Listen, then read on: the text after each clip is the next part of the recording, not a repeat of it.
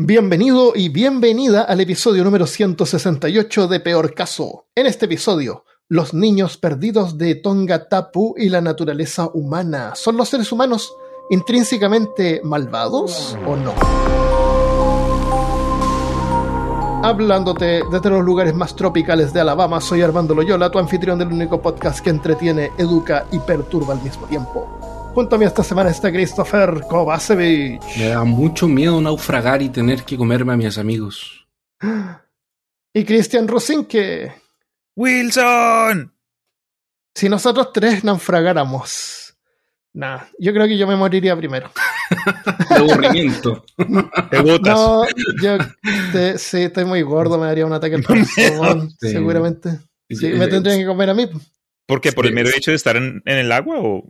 Se no, porque, están- la- porque no hay comida, tienen que comer algo y, y cuando tú tienes hambre ves las cosas diferentes. Me va a ver con forma de, de hamburguesa o... Claro. Sí, se- tú vas a querer morir en el momento que se acabe la batería del Game Boy. Así ya, ok, Exacto. Oh, no lo rescataron suficiente. No traje el cargador. claro, cómo generar ele- electricidad. Como generar electricidad, exactamente. Va a ser como Doctor, Doctor Stone, haciendo las cosas con señor. urgencia. Hoy traté de ver Doctor Stone y es demasiado juvenil. Pero no es malo, no es tan malo, bro. Bueno, hoy antes de empezar, eh, quiero agradecerle a dos nuevos Patreons. Tenemos a eh, Francisco Carrizo de Antofagasta, Chile, y Las Patas de Panqueque, ese es su nombre en Patreon, de Nuevo León, México, México. Cazadores de lo profano. Muchas gracias. Muchas gracias por inscribirse. No sé por qué le digo México. En inglés parece que es México. En México. Em, así que muchas gracias por, eh, por suscribirse. y si también si quieres ser un superhéroe como las patas de Panqueque y Francisco, eh, se pueden suscribir en patreon.com slash peor caso. Y antes de partir con el tema, también les cuento que tenemos una página web nueva. Ahora si van a peorcaso.com, se van a encontrar con una página web nueva. que es nueva, pero tiene, la, pero tiene la gracia de que se pueden poner mensajes ahí en, en los episodios y eh, se crea, finalmente lo logré hacer, de que automáticamente se crea un post con el player del, para reproducir el episodio, el Ujú. título y la descripción. Entonces después puedo ir ahí y pueden agregar videos de YouTube y cuando decimos que vamos a agregar algo más en la descripción y no lo hacemos, lo podemos ir a hacer ahí. Exacto. Así que ahí va a haber más información. Y si alguien tiene una sugerencia, la podemos poner ahí. Y si cometemos un error, lo podemos poner ahí una corrección. Así que va a ser mucho más... eh, Súper. mucho más flexible y también se puede usar para agregar otras cosas. Por ejemplo, si hacemos un video de repente o, o un, un cuento, podemos poner texto o lo que sea. Lo que queramos. Así que eso es peorcaso.com. Eh, entonces, el, el sistema tiró todos los episodios, que son como, bueno, 167, y eh, le tiró todos los cover art, la- la- las portadas. Pero hay varios antiguos que no tienen portada, entonces tengo que ir haciéndoles portadas o importando las portadas de, la- de la versión antigua. Así que si alguien tiene un episodio que es su favorito, puede ir y hacerle la portada y nos manda la portada y la ponemos ahí. Eh, pueden hacerle la portada los episodios que quieran, eh, 1400 por 1400 píxeles. Eh, ahí en la página por ahí van a, van a encontrar ahí la- los logos de peor caso y cosas. Y la pueden enviar a peorcaso.gmail.com. Así de fácil. Y pueden dejar ahí la portada con su nombre, va a quedar inmortalizada. ¿Ya? Genial. Vamos entonces al, al episodio de hoy. Les cuento que en 1965. ¿Qué estaban haciendo ustedes en 1965? Yo tenía menos 21 años. Rascándome el ombligo. Qué buena ma- matemática, Christopher. ¿En serio? ¿Está bien eso calculado? ¿O lo dijiste así como un número al azar? No, pues si 65 más 21 da 86. ¿Qué significa eso?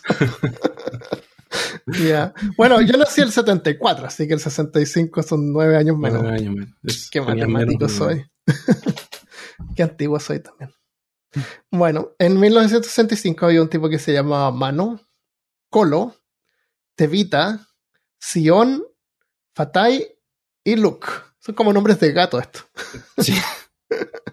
Pero eh, estos son chicos que vivían en Tonga, en el reinado de Tonga, que son una serie de islas que están al, eh, bueno, en el mapa al lado derecho hacia el este de Nueva Zelanda o Nueva Zelandia. Y abajo de la isla Fuji. Fuji no sé si es un país, parece que es un país o no, pero están abajo de la isla de Fuji está Tongatapu, que es la isla más grande del, Y la principal. de Tonga, claro, es la principal. Entonces, en esta isla, por ese tiempo, habían estos seis adolescentes que estaban pasándolo mal porque estaban en un internado religioso de monjas, con, de mal humor, que los trataban mal y les pegaban con Biblias en la cabeza. Estaban cabreados de eso. Entonces un día los jóvenes que tenían como 15 años se aburrieron del abuso de las, monj- de las monjas y de las oraciones, de los estudios en latín y levantarse temprano y decidieron escaparse. Y su idea era, era escaparse a la isla de Fiji, o Fiji, no sé cómo hablar. Una isla a 800 kilómetros al norte de Tongatapu. Y ahí comenzaron una nueva vida. Tenían como 15 años, así que en ese tiempo es equivalente a como Tapu. 18. ¿Ah? Un gatapu es pariente de, de Tapulele y de Tapule- Tapu Coco, ¿o no? ¿Qué estaba diciendo, Cristian? Pokémon. Nombres de Pokémon. Uh, Fue a- uh, Ah, sí. Wow. No me Tapu sabía. los de los Tapu- de Alola, ¿no? Los de. Que son de Alola. Sí, Sí, algo así. Ah, no jugaba Lola. No, Pero, ¿sabes que qué? Voy a, me voy a saltar a Lola. Estoy cabreado, estoy jugando para la platina, a mí no me está gustando mucho. es, es muy parecido al Emerald. Y ya lo jugué. sí. Bueno, a la hora del almuerzo, eh, entonces la pandilla de seis se reunió en la playa, donde tomaron prestado, entre comillas, un bote de pescador. Había un pescador gruñón ahí en, el- en la costa de esa isla donde estaban y los trataba mal, así que fueron, le robaron el bote y se escaparon. Ah, le robaron el bote. Yo la versión que leí era que Sí. se lo pidieron prestado. Sí, pero es que no viste las comillas. Se lo pidieron Ah. prestado. No, de verdad, la versión Ah, que el, ar- no, el- se lo- el- el artículo que yo leí. ya, decía de- que se lo pidieron prestado. Claro, de- que le pidieron prestado el, el, el bote. Se lo mandamos en auto. En, eh, un bote que se maneje solo. A un Automático. No, en, en- en un piloto automático. Piloto. Un Tesla. No, se lo robaron. Se lo robaron el bote y se fueron. Y se fueron a Fuji, Fiji. Pero no tenían mapa, no tenían brújula. Y estaban cansados porque habían estado estudiando toda la, toda la noche, toda la mañana. Llevaron unos plátanos, unos cocos, un quemador de gas. Eso fue como lo más tecnológico que llevaron. Y un, un cuchillo. Parece que llevaban un cuchillo grande. Y eso fue todo lo que llevaron. Entonces se quedaron dormidos, se cansaron, se quedaron dormidos y el bote este se desvió, obviamente. Se desvió y en vez de irse hacia el norte se empezó a ir como al sur o al suroeste. Y cuando despertaron, eh, ah, perdón, se quedaron dormidos y tiraron ancla. Y se quedaron dormidos ahí Sí, con ancla, con ancla, sí, con ancla. Cuando despertaron, despertaron con una tormenta. Las olas eh, rompieron las velas del, del bo- del bote y el timón del, del barco, dejándolos a la deriva. No podían controlar el barco. Y ahí es donde se desviaron. Podrían haber tirado ancla, pero se siguieron y, y pasaron, pasaron un montón de días así, eh, sin comida, sin agua. El- recolectaban agua en las cáscaras de coco que tenían. Y ahí tomaban así un poquito cada día, claro. Intentaron pescar, pero el bote se estaba desmoronando. y en cualquier momento se iban a hundir. Y pasaron ocho días así, en esas condiciones, hasta que al noveno día por fin vieron tierra firme. Y eh, unas islas chicas. Tenía como un poco más de un kilómetro cuadrado. Oye, Armando, y lo otro es que parece que ellos andaban sin brújula y sin mapa. Una Sí, cosa pues, así, sí, ¿o no? sí lo dije que no llevaban ni brújula ni mapa. Ah, Perdón. miércoles. estaba, estaba prestando atención en la parte de las cosas que llevaban, pero no las cosas que no llevaban. Claro. No, no eran, no estaban equipados como exploradores, porque podrían, no sé, haber visto la sombra. Sí, fue como Eh, una decisión de buenas a primeras. De Más o decisión menos. de niño. Sí. Entonces, bueno, vieron la isla, la isla estaba llena como de acantilados, no era una isla así tropical ideal, así con palmitas y palmeras y arena, claro. Era una isla como media, media, media difícil de, de navegar. Pero habían playas, pero eran como de piedra, eran como medias rocosas. Pero era tierra firme, así que nadaron ahí desesperados a la orilla, usando tablones del bote para flotar y lograron llegar ahí, agotados, hambrientos y sedientos, colapsaron se salvaron de morir ahogados, pero lo que no sabían es que esa pequeña islita se iba a convertir en su nuevo hogar. Em, en lo curioso sobre esta historia es que los niños perdidos de Tonga no es algo que, que se le haya dado mucha importancia o haya sido como conocido en el mundo hasta que recientemente un historiador holandés llamado Rutger Bregman descubrió la historia mientras investigaba para su libro. Resulta que durante la travesía los jóvenes se habían desviado al sur, a unos 150 kilómetros de donde uh, se habían robado el bote y habían llegado a la isla de Ata, una isla pequeña que había quedado deshabitada en 1863 después de que traficantes de esclavos la evacuaron 100 años antes. Años antes que pasara todo esto, este, cambiamos de escena, Peter Warner vivía una experiencia totalmente diferente a la de los jóvenes de Tonga en el internado.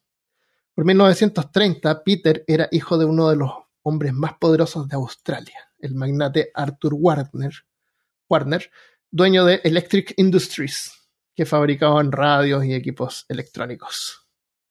Peter debía ser el sucesor, su padre quería que fuera el sucesor y administrara la gran empresa que tenía. Pero no tenía mucho interés en la, en la empresa y, y le prometió a su padre que iba a estudiar contabilidad pero que primero se iba a tomar un año satánico. Sabático. se tomó un año satánico. fuera del, internado de monjas. Claro, los, jóvenes son los que se tomaron un año satánico. no, eh, Peter se tomó un año sabático de, de cinco años, un año de cinco años. Entonces, en un bote mucho más moderno y grande, se alzó a la aventura en el mar, y, instrumentos de, me imagino que un brújula. Con, mapas y brújulas. caja de brújulas, caja de mapas, todo lo que, necesita, todo lo que necesitaría. Eh, y navegó por el mundo como hace la, la, gente con dinero. Visitó Hong Kong, Estocolmo, Shanghái y San Petersburgo. Después de las largas vacaciones, finalmente decidió regresar a casa, pero ya eh, le encantaba el mar, así que frecuentemente salía a viajes de pesca. Uh, pero no es como que uno va a pescar ahí a, al, al río, no sé, él iba a otro país en su barco pescar. Claro. Entonces, en el invierno de 1966, el ahora, digamos, capitán Peter, Peter, Warner hizo un viaje a Tonga y de vuelta hizo un pequeño desvío que lo llevó a toparse con la pequeña isla de Ata. Peter se acercó un poco para observar la isla desde lejos y notó, desde lejos y notó algo extraño.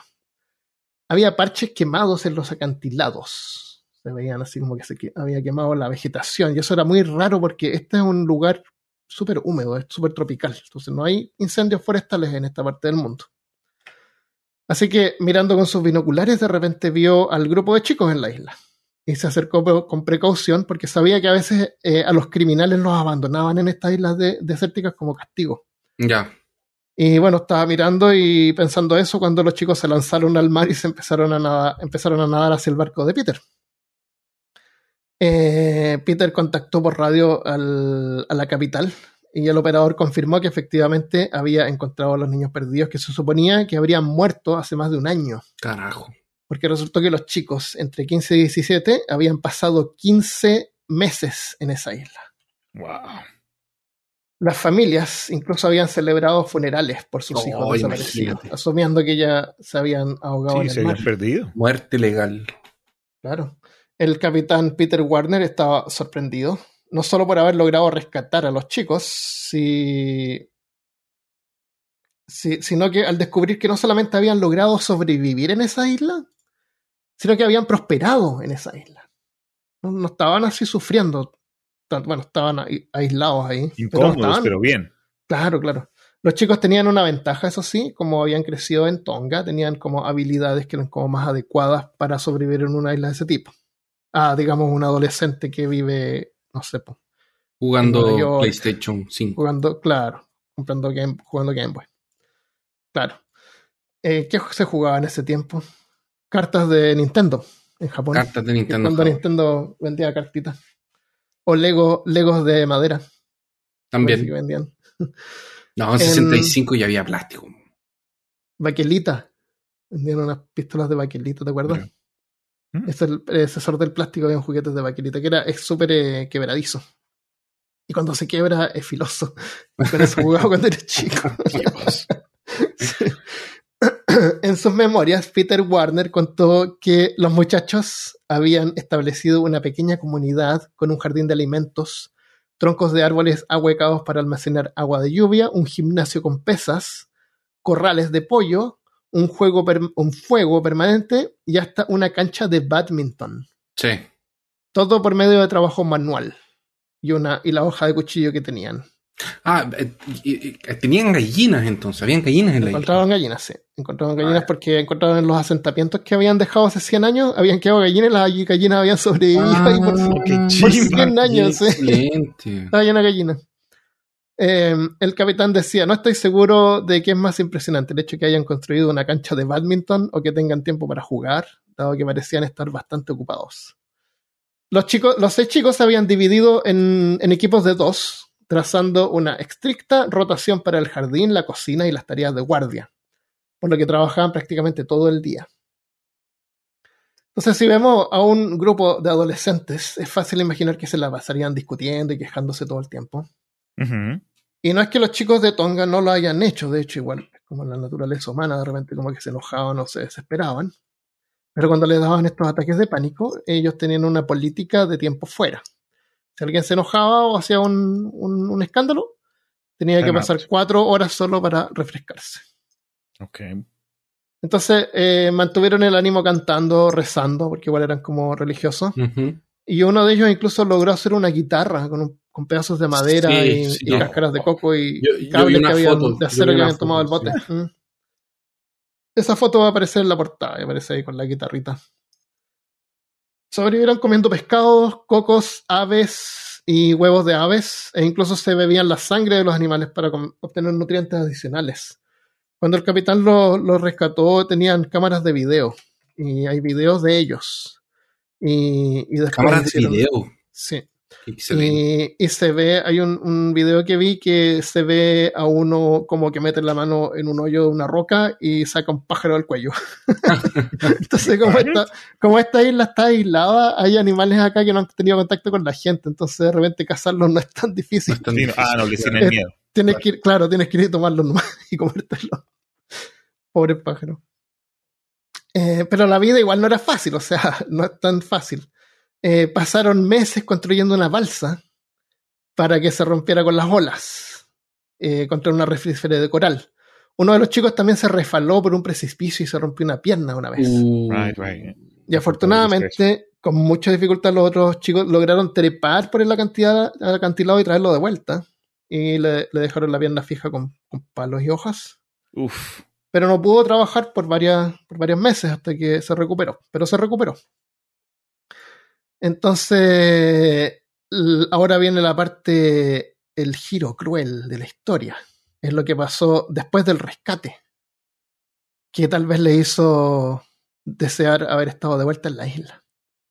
Peter llevó a los chicos de regreso a Tonga, donde algunos de sus familiares junto a una pequeña multitud los estaban esperando. Se abrazaron ahí, hay videos de eso también. Pero luego de un breve momento de alegría, al reunirse con su familia, apareció la policía y los arrestó a todos por haberse robado el bote. No te creo. El, el, el pescador gureñés se los había reportado. Y lo Oye, metieron a la pero- cárcel. Pero la Habían sido muerte, fugitivos todo este tiempo. espérate, pero la muerte del. Pero ellos no, ah, si fueron declarados muertos, ya no hay crimen. Buen punto. ¿Verdad? Lo, le borrar- hicieron un borrador en su acta de defunción y ahora están vivos. O sea, no los metieron preso. Los metieron a la cárcel. Entonces, el capitán eh, Peter Warner, como tenía más contactos, eh, ideó un plan para rescatarlos de nuevo. Eh, sabía que la historia de su naufragio era material bueno para una película de Hollywood e incluso podía ganar algo de dinero vendiendo los derechos de la historia. Y eso fue exactamente lo que hizo él. Usó conexiones de su familia para enviarlo a uno de los canales de televisión más importantes de Australia.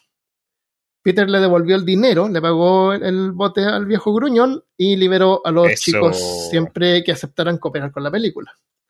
El rey de Tonga, el rey del- de Tonga, del reinado de Tonga, también eh, recompensó a Peter por el, con el derecho de atrapar langostas y comenzar un negocio de pesca en las aguas locales. What? Sí, has desbloqueado la habilidad de pescar que Sí, ahora puedes tener un negocio en el mar. que no, es que no, no todos deben estar como permitidos de sacar langosta. Claro, claro. Y, y es como que no hay mucho que, que el rey de Tonga pueda regalar, entonces darte un derecho a que puedas pescar langosta es como, Claro. es como la gran cosa, yo creo, para este reinado pequeñito. Si no es un país tan grande. Entonces, bueno, la- igual, bien, lo aprovechó Peter como hombre de negocio. Sí. Eh, así que. eh, y, y también los contrató, al mismo, a los mismos chicos los contrató como tripulantes para su barco de pesca de langosta. Así que eran los trabajadores del mismo negocio. Así que todos ganaron, todos ganaron, excepto por las langostas. Claro. Todos y salieron el ganando. viejo de, de El viejo no le devolvieron el dinero y. y claro, ahí le, va- le va a pesar su conciencia si es que tiene conciencia. No, pero espérate, le devolvieron el dinero del barco y que eso anula el, el... Seguro les hizo un negocio así, ya gasta el dinero para que se deje los cargos, supongo. Debe haber pagado un poco más, tal vez. Seguramente. Qué maldito el viejo, así como fueron ellos. Pero, pero fíjate como Un las cosas en realidad que tú entero. nunca sabes si algo que Sí. te pasa es bueno o malo, porque si no hubiera sido por eso, Sí, no tendrían el negocio langosta. claro, pues, no, se habría sido totalmente diferente. El Peter se habría ido nomás. Y ahí termina Sí. la historia. Así que gracias por ayudarnos a crear este episodio un poco más rico, para peor caso. Bueno, derechos Al de viejo Gruñón, lo debemos. ¿Ah? los derechos de la película fueron vendidos y los chicos fueron Claro. contratados. Exacto.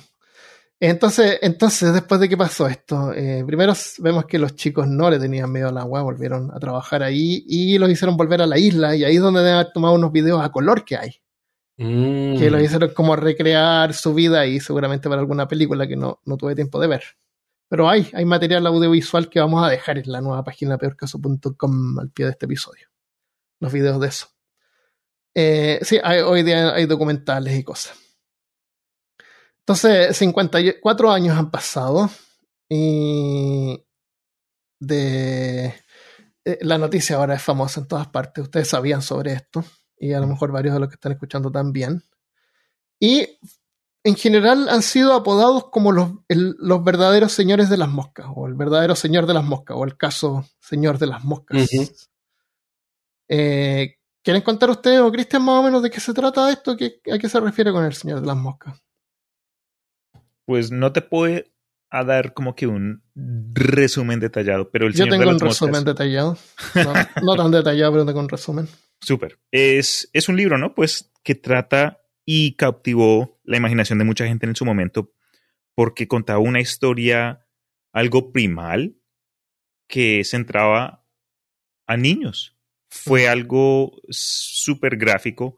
Incluso creo que se eh, fue honorado para premios y, y cosas. No sé si ganó algo. Es como lectura obligatoria, parece en varias partes.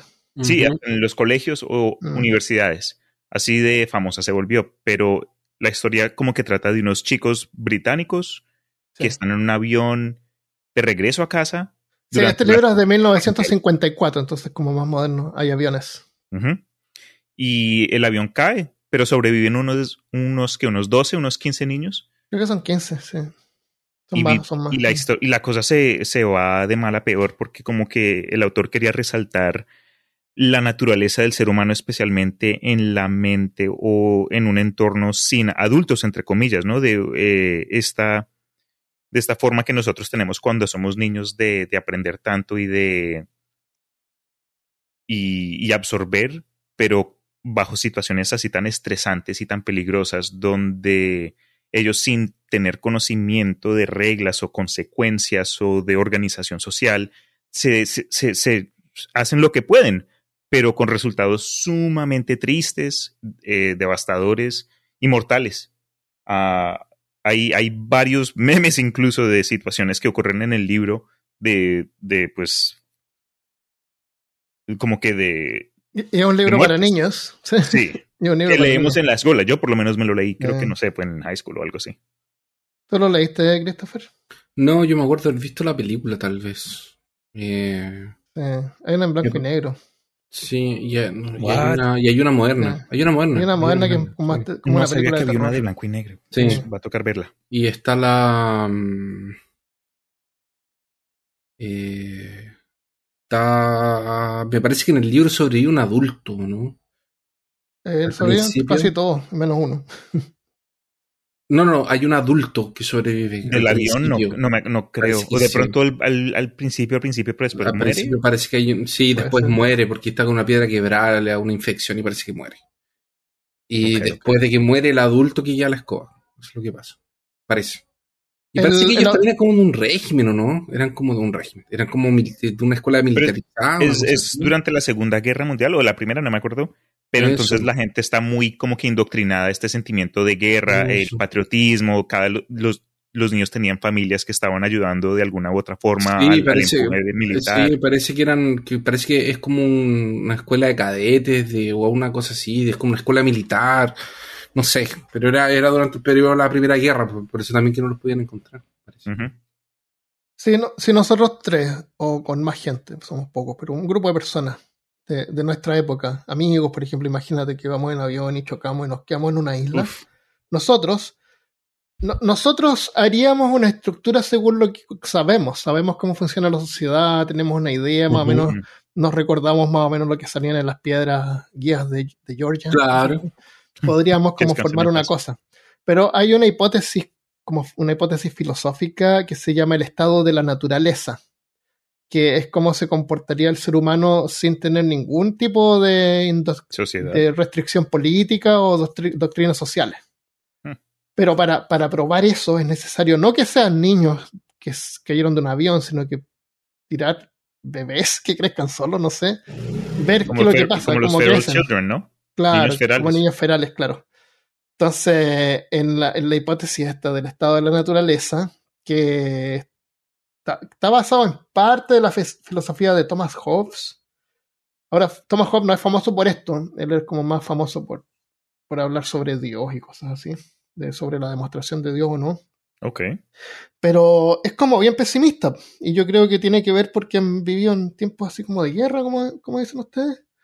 Pero es, así, pues que la gente es violenta y se separan. Te voy a contar un poco la, la idea de la, del libro este.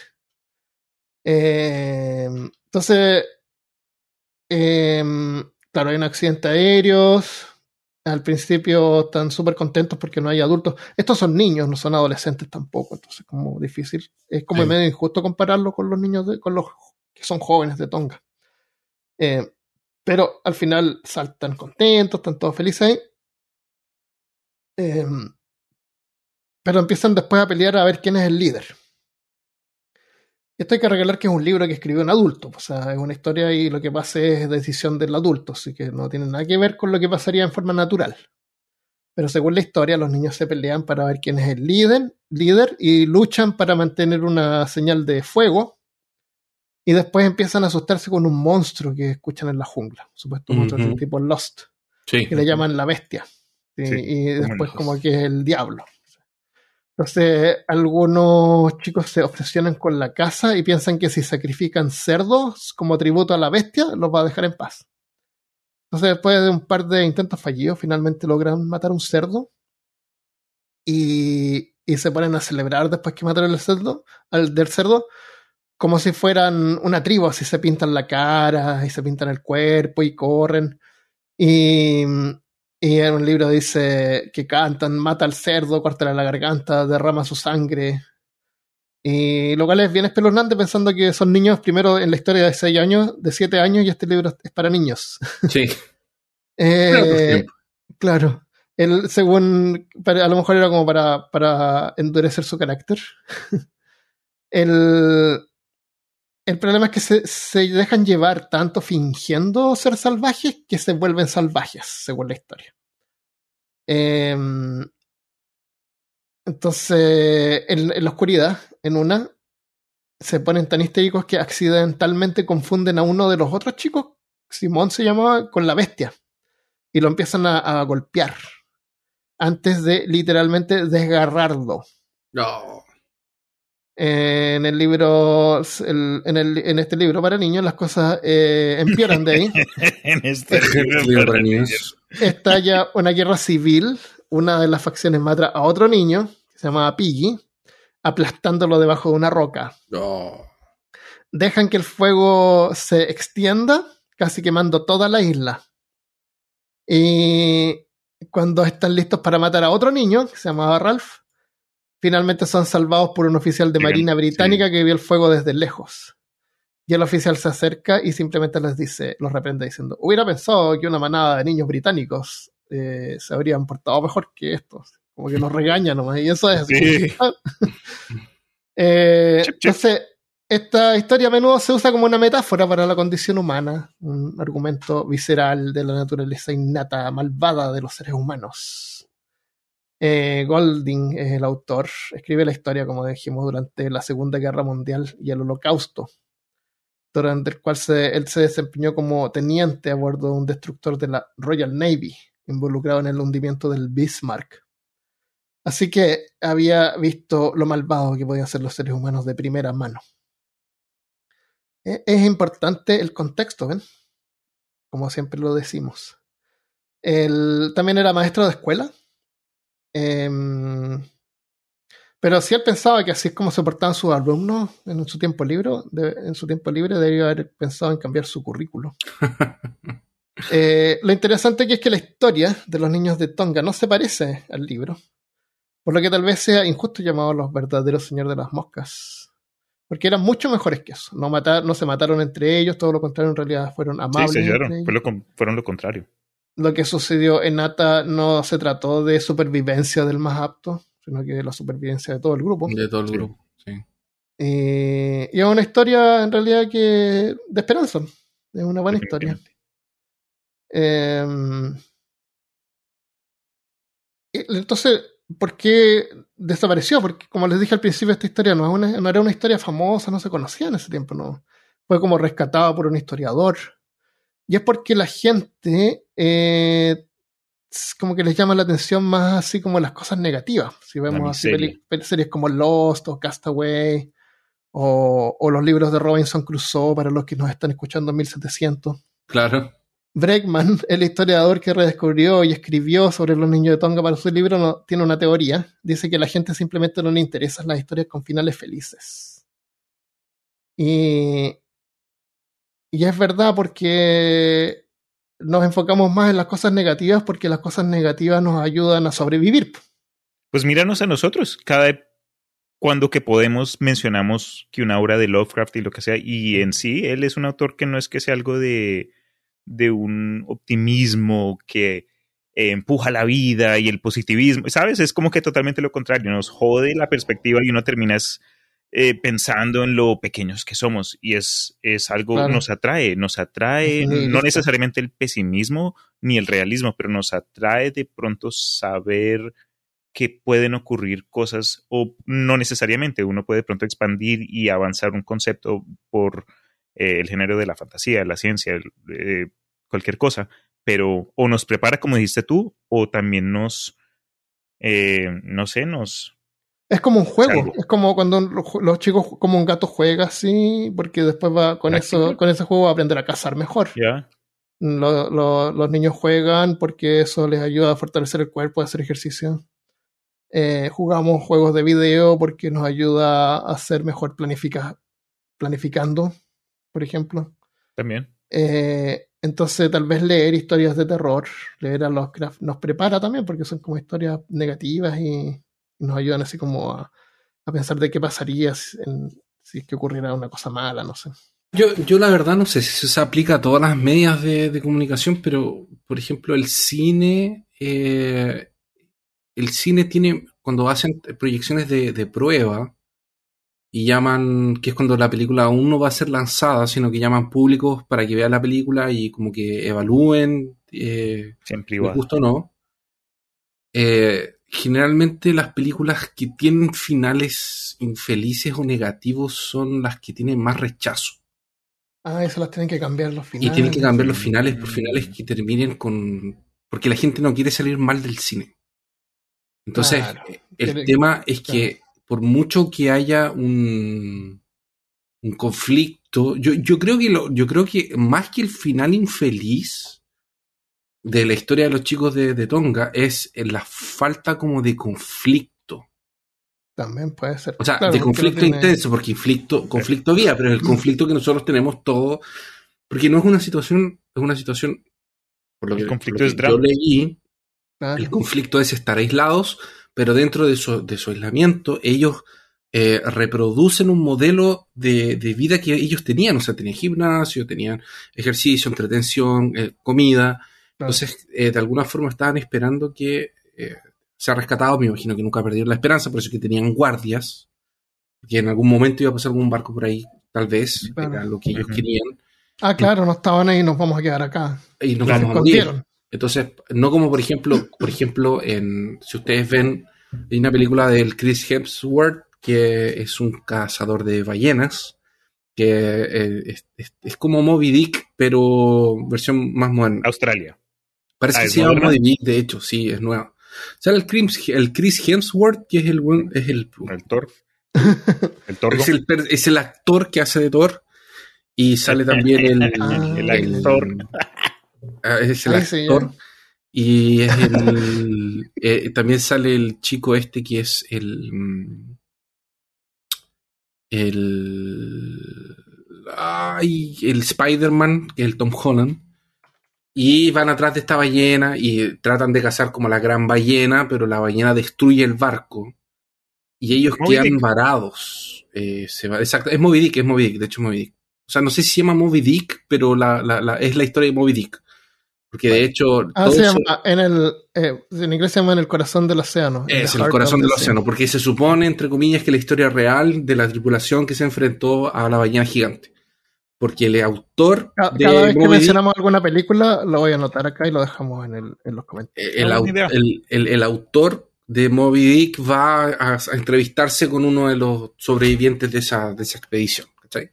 Entonces, ¿qué, es lo que pasa? Ellos terminan naufragados. Que para mí naufragar es como el... Naufragar yo creo que es uno de los terrores más horribles que existen en, la Tierra. Estar a la deriva del mar con una profundidad infinita sin saber si te van a rescatar o no. No, creo que haya nada peor que eso. Y, y ellos en algún momento llegan a una isla, pero en la isla no hay nada. Entonces no se pueden quedar en la isla. Y ahí hay gente que decide quedarse en la isla a morir y otro grupo agarra uno de los barcos salvavidas que tenían ellos y se lanzan al mar de nuevo a quedar a la deriva hasta que los encuentren. ¿Esta película es eh, nueva, dijiste? Es relativamente nueva, de ser 2018. Ah, del 2014, ya, ya, ya. No, está ahora en el cine. Ay, yo recién hace 8 años la película, Dios mío. Bueno, no, estoy viendo una noticia que dice Creed eh, Helms eh, va, va, a tomar el mito de Moby Dick en el trailer de eso, eso, cuando salió por ahí. Esa 2014. Entonces no, no saca Mjolnir en la película y mata a la ballena. También aparece en Apolo 13. ¿El Chris Hemsworth? Sí. Según sí. Oye, se ve buena.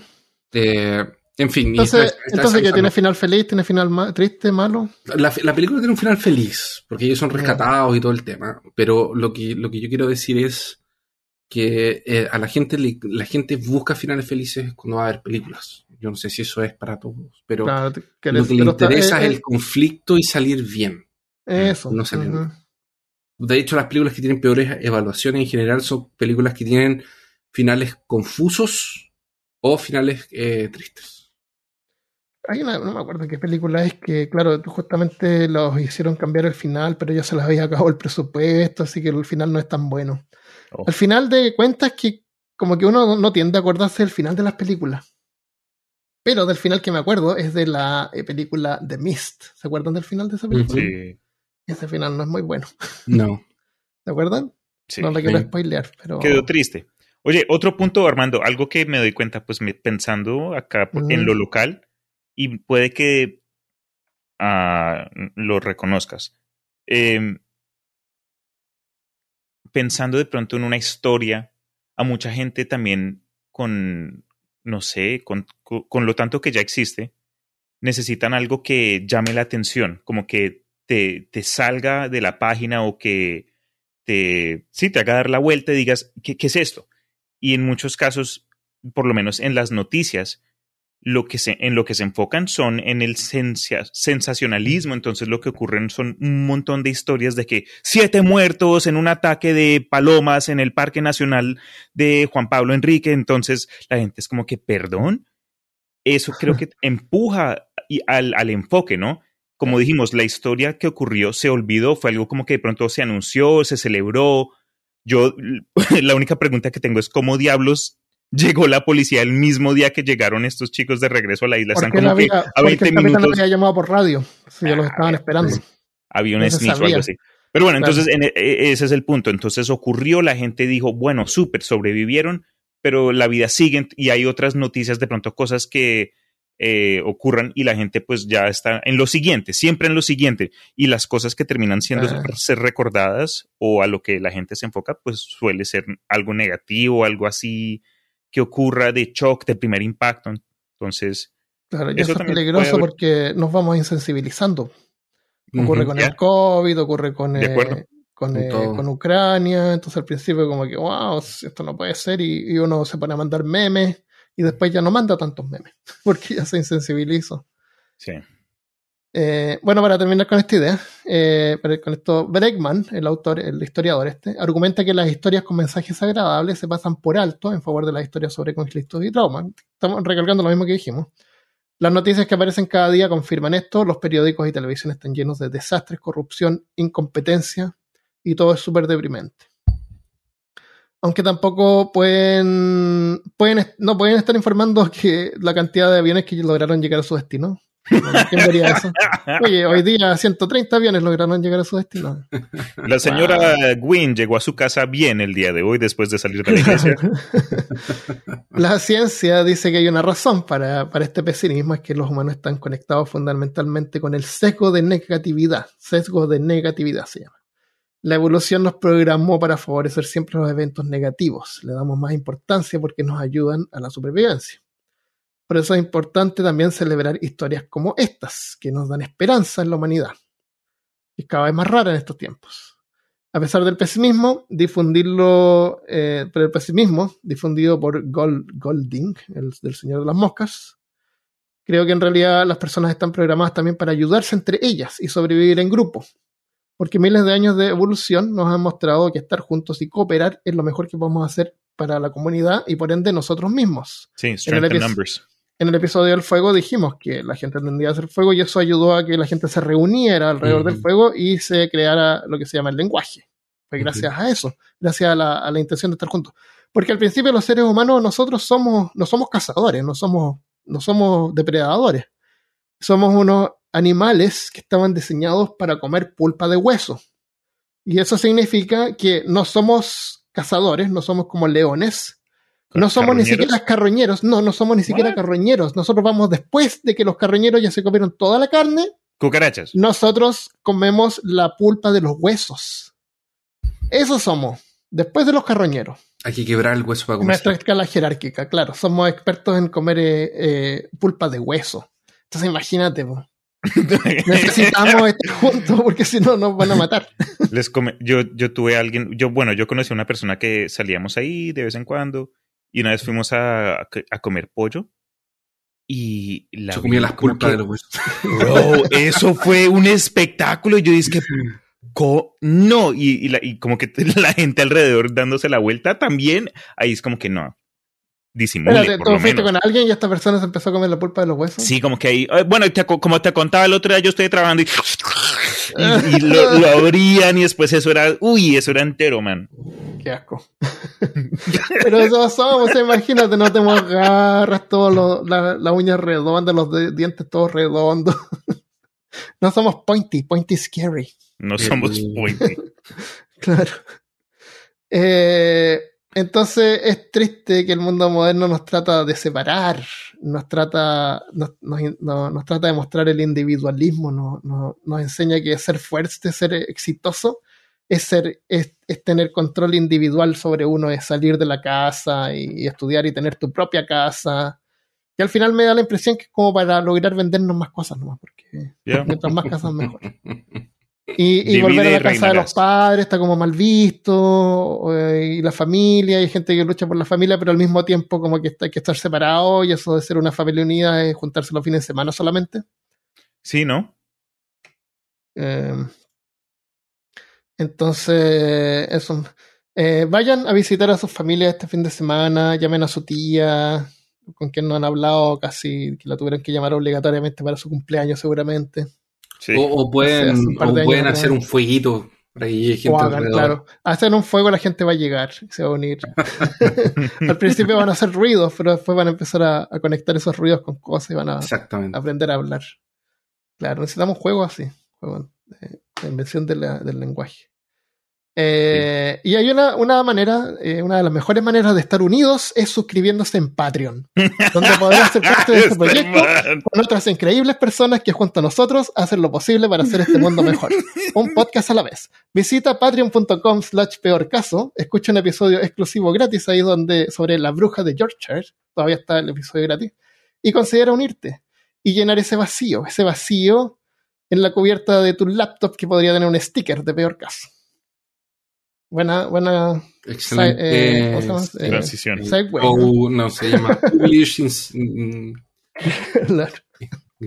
Somos una comunidad de villanos. Es inserting publisher. Eh, oye. Oigo. Christopher, tú dices que la mayor, el mayor miedo de la gente es quedarse en una isla por ahí. No, en la isla no, que queda la, ah, perdón, la la deriva, sí, sí. Bueno, hay un tipo que se llama Álvaro Cerezo, en español. y su, su, hobby es estar a la deriva. Su hobby, su trabajo, su negocio es llevar a gente a islas. Y la gente paga por eso. Y él tiene un montón de islas. Eh, te mando un link ahí, va a quedar también en la página peorcaso.com, slash 168. Se llama eh, Do Cast Away. Entonces la gente eh, con dinero paga, puede ser pareja, puede ser grupo, puede ser un tipo solo y te dejan en una isla y te dan el paquete que tú quieras. Puede ser un paquete así como de vacaciones donde tú te vas a tener todo lo necesario o simplemente tirarte y ver qué es lo que puede pasar. Tienen todas las islas. Eh, no hay cámaras de seguridad, pero supongo que tienen radio, parece, para allá. Tendrán monitoreado alguna, de alguna forma. Eh, así que eso es interesante, sí, imagínate. Pagar por, eh, por estar en una isla, ¿pagarían ustedes por no sé cuánto, debe ser caro, pero estar en una isla desierta, si es que me algo para los mosquitos, yo me quedaría. Necesitaría. Eso, sería lo más importante para mi confort. Bueno, papel higiénico y spray para los mosquitos. De pagarlo por mí mismo, no, pero si de pronto si es algo como que lo ofrece la compañía, te dicen algo, vamos a hacer un, una actividad de grupo, chicos, vamos a conocernos, vamos a llevarlos a una isla. Y el grupo se llama Lord of the Flies. ese se llama el nombre del El que sobreviva se lleva la promoción. Es una cabeza de chancho. Claro, pero que eh, ya pasamos, ese de ella es un Battle Royale, pues, Chris. Eso es un Battle Royale. No, a mí que me lleven a la eh, isla de Lost, ahí, ahí no, vemos qué pasa. Pues, llevamos 47 minutos, necesitamos rellenar un poco más. Así que si tuvieran que elegir tres cosas que llevan a una isla, ¿qué es lo que llevarías, Cristo? Tres cosas. Yo llevaría papel higiénico, spray para los mosquitos y supongo que van a tener agua y, agua y comida no te va a faltar, así que aparte de eso. Ok, sin, sin tener que pensar en agua o comida. Claro. Dale, Chris. ¿Yo? Mm. Tres cosas que eh, llevarías a la isla. Algo que haga fuego, como, no sé, un encendedor con mucho gas, un soplete, algo así. Eh, una cuchilla muy grande. Y, o un hacha. Algo que me sirva para cortar. Pero, digamos que esas cosas están cubiertas como para tu sanidad mental. Ah, ya, tú ah, es que, yo pensé que no. Es que, el tercer ítem iba a ser justamente la como porque ahí está la supervivencia, pero el tercer ítem va a ser una, yo creo que sería... Una colección de, de, manga. No, yo creo que no, porque lo leería muy rápido. Yo creo que llevaría como como una coletánea de cuentos de terror o de Lovecraft o de Poe o algo así. Ah, estarías leyendo ahí. Sí, yo mm. creo que esa sería como mi sanidad mental, leer. O, o, El Señor de los Anillos en un volumen solamente, como esa cuestión de, los tres en uno. O algo así. O tal vez Dragonlance también. Un no, no papel higiénico. Estás contento tú con limpiarte con cáscaras de coco. Con, la, con, agua, arena. con agua. Sí, con, agua, bro. Agua ah, verdad, sí. dijiste que había agua, entonces limpia con agua. Y, bueno, y, si fueran cosas que no. No, porque de ahí tú te. Ah, es que fuego para el humo. El humo, te puedes pasar grasa de animal en el cuerpo. Ah, eh, tal vez no, porque van a pasar, van a venir las moscas. Que depende si hace frío o mm. calor. Y te va a convertir en el señor de las moscas. Ahí me voy a convertir en el señor de las moscas. o no sé, pues te puedes pasar. Es que no en todas lados hay mosquitos, pues. Probablemente en esa. A lo mejor esa isla no tienen mosquitos. claro, tal vez ahí no tienen mosquitos. Claro, es lo que más me molesta los mosquitos. Sí, es que, es que tú vives en, un lugar lleno de mosquitos. Siempre. O sea, vivías. no sé. Los mosquitos han sido parte de mi vida por mucho tiempo.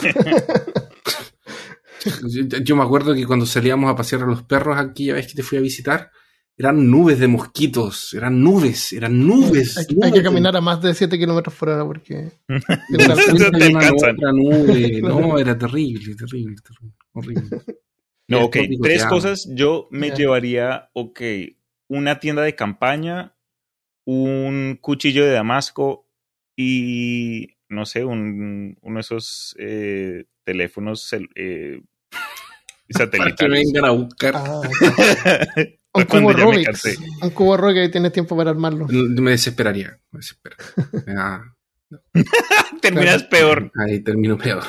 Oye, qué entretenido sería hacer esto y que en la isla pusieran así como pistas para encontrar un tesoro y tener que descubrirla. Súper divertido. Y hacer un, eh, un reality show y todo se echa verde. estás describiendo Survivor. Estás describiendo el show norteamericano que se llama Survivor. bueno, hay uno que se llama Largados, galados y, eh, eh, Largados y Pelados. Largados y Pelados. Que es que. que ah, Naked and Afraid. Es. Eh, sí, todos están desnudos. Hay uno que ocurre en Colombia, la gente está llevar una cosa. Ah, una Solo una. ¿Y qué decían llevar en general? De todo, cepillo de dientes, un cuchillo, un, collar que, ah, esto me lo dio mi abuela y me da buena suerte, yo no sé qué cosa. Ah, bueno. Ya, pues, el, el, caso de. Sí, yo encuentro súper raro eso porque te toca estar pelado con alguien que nunca viste antes. Como que. Pero bueno, la desnudez también es, para muchos es como que algo que ahí está, se ocurre, el oh, estado natural. Más, más, más espacio para que te piquen los mosquitos. Sí. Tú todavía pensando en mosquitos. sí, qué terrible. Que cubrirse más todavía. Y cuando cruzan los ríos y te meten esas cosas que dijimos. Que, que, viven y se te meten por, por unos orificios que no deberían. Oh. Los pescaditos del Amazonas. ropa interior, eso llevaría entonces. O ropa. ropa interior. Ropa. sí. Ya, pues, ¿quieren agregar algo más? No. Eh, esas hay, parece, según hemos visto en las películas. Llegan a, llegan a la orilla. Pelotas de béisbol. Ya, eso es. Eh, Voleibol, perdón. ¿Quieren agregar algo más? ¿Quiere decir algo sobre el imaginario? Eh, acompáñenos el primer miércoles de cada mes en el imaginarium.com. Temas de todo tipo, variedad y sabores para todos ustedes de distintos colores y, sabores. Exacto. Y también nos encuentran a ellos en los días miércoles viendo películas. Yo, a mí me cuesta muchísimo sentarme y ver una película entera, por eso es que no participo mucho, pero de repente, a lo mejor. Se llama, para los que quieran acompañarnos, se llama Canal Cutre en Twitch.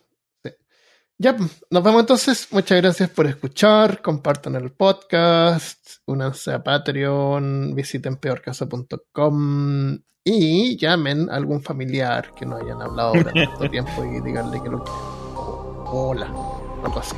Llámenos al 555-5555. Isla. Náufrago. Adiós. Adiós. Wilson.